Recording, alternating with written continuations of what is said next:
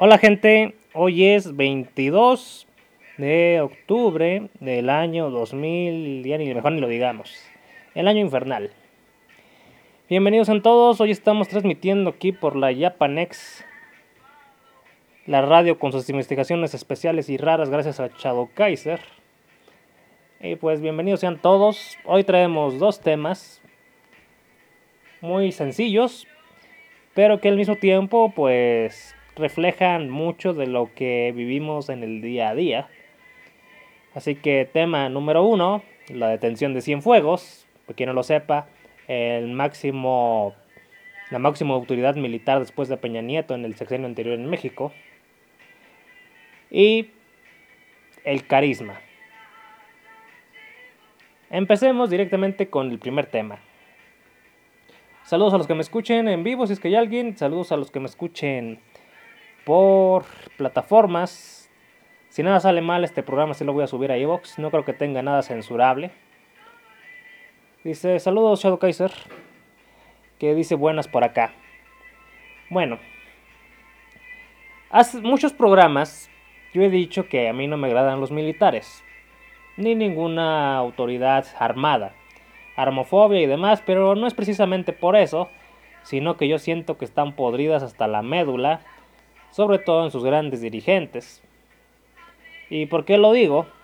Porque como hemos visto en casos de Colombia, triste caso de un país latino, pues muchas veces las fuerzas de las drogas pues lograban sobrevivir o existir y hacer negocio gracias a gente vendida al mismo ejército. Y en México, pues durante décadas se dio la falsa idea de que el ejército era incorruptible. Cosas que han dicho desde la época del PRI, de, desde que llegó al poder hace, no sé, casi un siglo ya. Desde la... Desde que Fox llegó y Calderón militarizó el país, dijo lo mismo, es incorruptible el ejército por su por su disciplina, organización, valores, tradición y demás. Yo, eso me parecen payasadas, honestamente no recuerda el caso del 68, porque para mí cometer crímenes, sea bajo la orden que sea, va contra los principios del mismo ejército si lo investigan un poco. Y bueno, entonces yo decía, ¿cómo es, cómo, cómo es posible que tantas veces, tantos años, mejor dicho, hemos visto cómo el narco dice al ejército, los estamos combatiendo.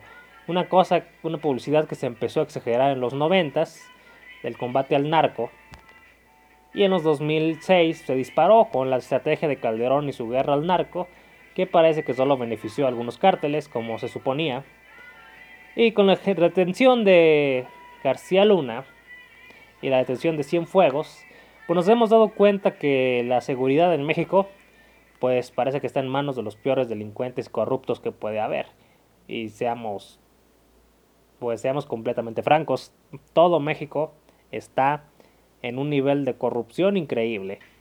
Desde el que da la mordida al tránsito, desde el que paga de más para que lo atiendan primero en cierto negocio, y cosas así.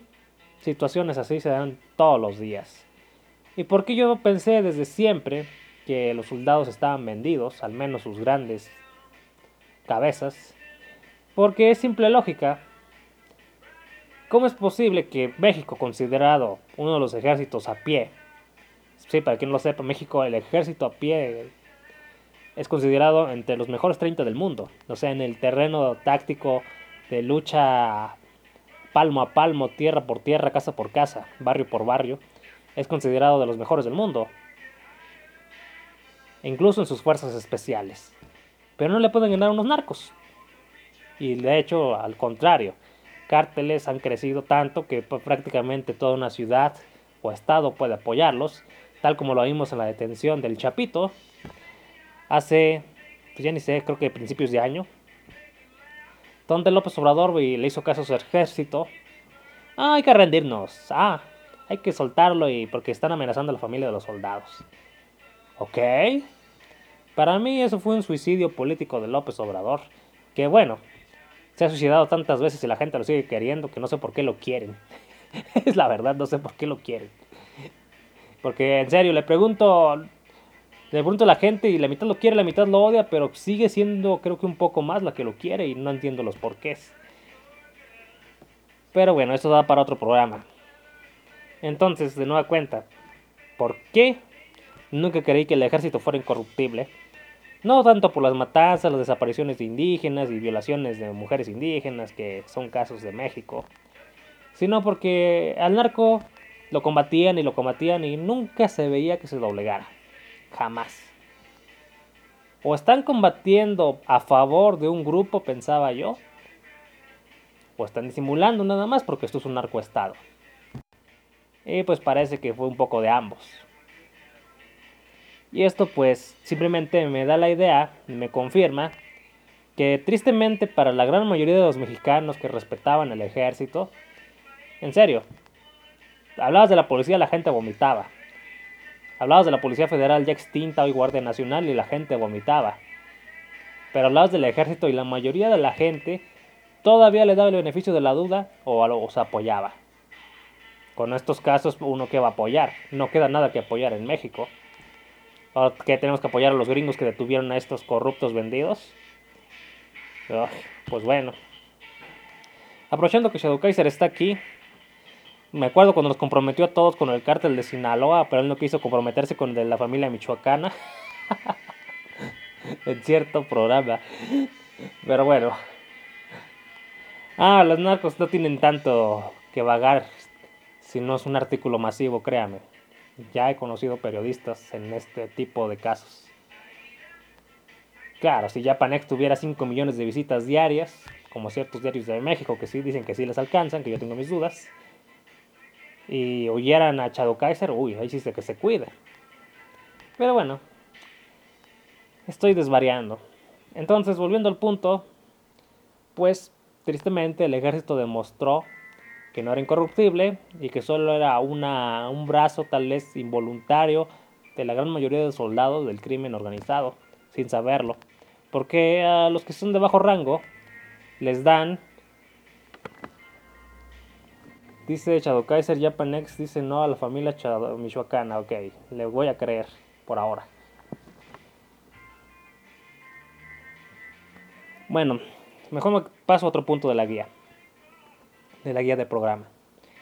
Entonces, cuando me pongo a ver todo esto del ejército y que la mayoría de la gente le tenía una fe ciega casi, o sea, confiaron más en el ejército que en el mismo presidente, pese a que están bajo el mando del presidente. Pues yo les digo, uy, créanme que la mayoría de los corruptos en México son los que tienen poder y están enloquecidos de poder. Creo que los Simpsons lo reflejan fielmente con esa película, que salió ya hace muchos años, donde dicen que enloquecer sin poder es aburrido, nadie te hace caso. Pues los corruptos de México pues, son los que tienen el mayor poder, los que mayor daño pueden hacer, porque no creo que la mayoría de los soldados de rango bajo sean corruptos, asesinos a sueldos, porque sí. Créanme que no, con todo que detesto a los soldados porque he convivido con ellos y me da cuenta que les falta un tornillo y parece que los violaron en la infancia porque todos están completamente tocadiscos. Créanme, no es fácil encontrar a uno que esté cuerdo, pero bueno, si es gente dedicada a matar, pues ya es un milagro que no le estén haciendo el mal a todo el mundo. Mejor en el ejército, en, un, en este país, que en las calles, con los niveles de delincuencia que tenemos. Es mejor así. Pero pese a todo, yo no creo que los de bajos rangos sean corruptos, no creo que sean vendidos. La culpa es de las estrategias que pues dirigen la gran mayoría de pues, dirigentes, de secretarios de seguridad, secretarios del ejército, generales y bueno.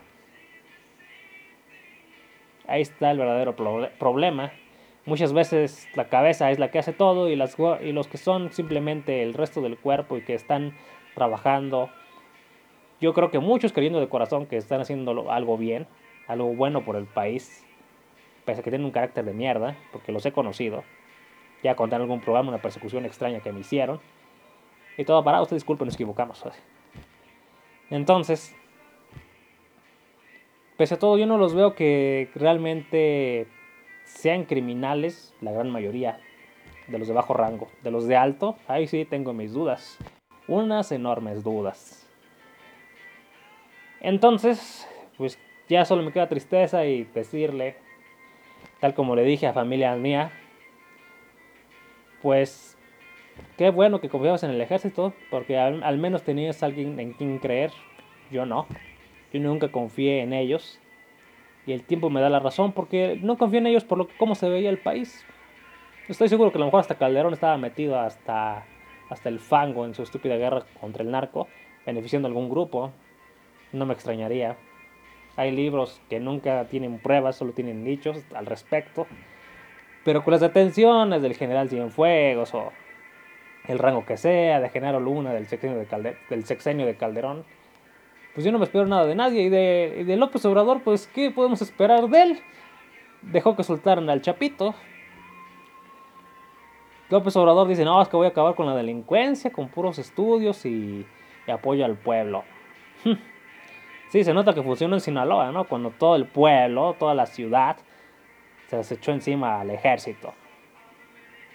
Vaya apoyo que tiene, señor PG. En fin,